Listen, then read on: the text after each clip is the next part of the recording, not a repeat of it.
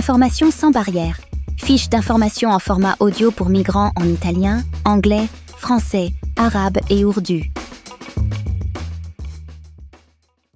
La procédure Dublin. Tu as l'intention de demander la protection internationale et tu veux savoir quel pays européen examinera ta demande?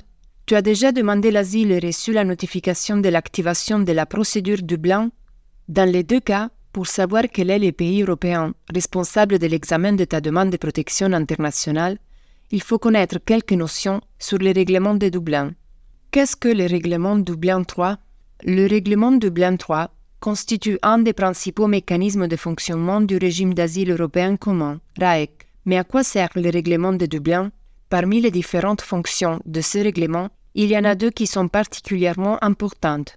Permettre de savoir à l'avance et grâce à des critères particuliers quel pays est responsable de l'examen de la demande de protection internationale présentée par une personne ressortissante d'un pays tiers et éviter la présentation de plusieurs demandes de protection dans des pays différents. Quels sont les pays qui appliquent le règlement Dublin 3 Les pays de Dublin sont Autriche, Belgique, Bulgarie, Chypre, Croatie, Danemark, Estonie, Finlande, France, Allemagne, Grèce, Irlande, Italie, Lettonie, Lituanie, Luxembourg, Malte, Pays-Bas, Pologne, Portugal, Royaume-Uni, République tchèque, Roumanie, Slovaquie, Slovénie, Espagne, Suède, plus les quatre pays associés au système de Dublin, Norvège, Islande, Suisse et Liechtenstein.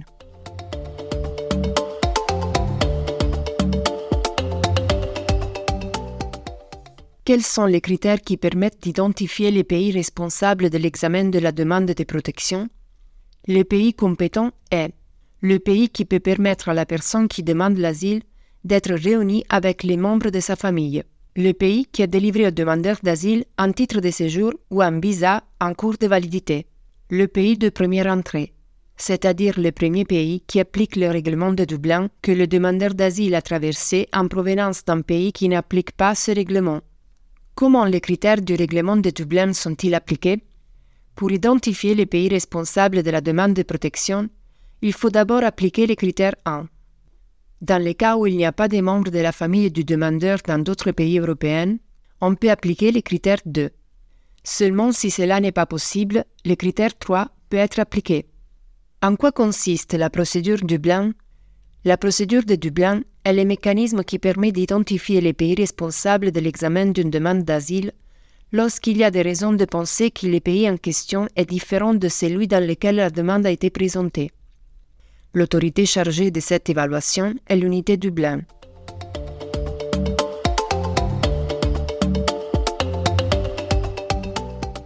Qu'est-ce qui peut se passer quand on reçoit la communication de l'activation de la procédure Dublin?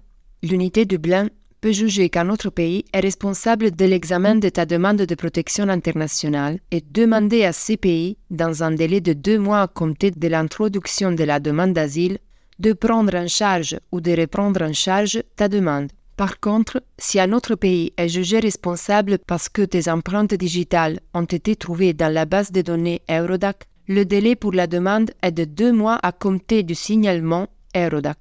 Qu'est-ce qu'on entend par prendre en charge? Si c'est la première fois que tu présentes une demande d'asile dans un pays Dublin, mais il y a des raisons de penser qu'un autre pays est responsable de l'examen de ta demande, par exemple parce que tu as signalé la présence de membres de ta famille dans ces pays, l'Italie demandera à ces pays de prendre en charge ta demande. Les pays concernés doivent répondre dans un délai de deux mois. L'absence de réponse est considérée comme une acceptation de la demande de prise en charge.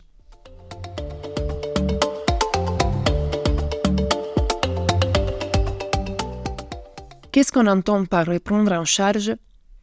Si par contre les autorités constatent que tu as déjà demandé l'asile dans un autre pays Dublin, l'Italie demandera à ces pays de reprendre en charge ta demande de protection. Le pays concerné doit répondre dans un délai d'un mois à compter de la demande, ou dans un délai de deux semaines si la demande est basée sur un signalement Eurodac. S'il ne répond pas dans ce délai, cela signifie qu'il a accepté la responsabilité de la demande et qu'il consent à te reprendre en charge. Que se passe-t-il après la demande de prise ou reprise en charge? Le pays sollicité peut refuser la responsabilité, accepter la responsabilité, ne pas répondre à la demande. Si le pays sollicité refuse la responsabilité, l'Italie lui demandera de réexaminer la demande, mais comme il n'y a pas d'obligation de répondre à la nouvelle demande, il est très probable que ta demande d'asile soit examinée en Italie. En revanche, si les pays concernés ne répondent pas à la première demande de prise en charge ou de reprise en charge ou acceptent la demande, tu seras transféré dans ces pays.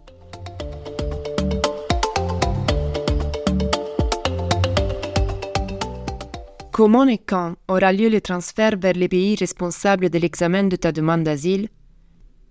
Le transfert vers les pays reconnus responsables à la fin de la procédure Dublin doit avoir lieu dans les six mois suivant la conclusion de la procédure ou dans un délai de 18 mois si tu as fui et tu n'es pas joignable. Si le transfert n'a pas lieu dans ces délais, la responsabilité de l'examen de la demande de protection internationale est attribuée au pays qui n'a pas effectué le transfert.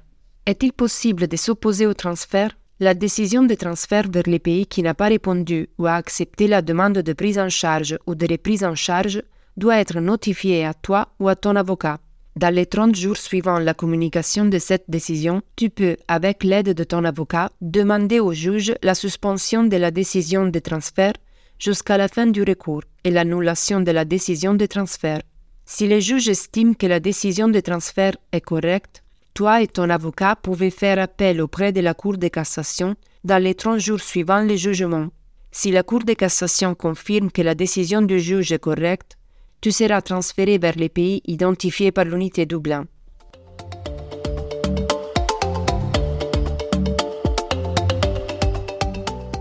Quels sont les droits garantis pendant la procédure Dublin? Droit à l'information. Tu vas recevoir une brochure d'information sur les droits d'asile en Italie. Droit au travail après 60 jours à compter de la présentation de la demande. Droit à la défense et à l'assistance juridique gratuite. Est-il possible de circuler librement en Europe après avoir déposé une demande d'asile ou pendant la procédure Dublin Non. Tu peux te rendre dans un autre pays européen uniquement après avoir obtenu la protection internationale, mais seulement pour une période qui ne doit pas être supérieure à trois mois. Fiche d'information créée par Serena Lamarca et Valerio Giuzio. Contribution de l'avocat Arturo Raffaele Covella.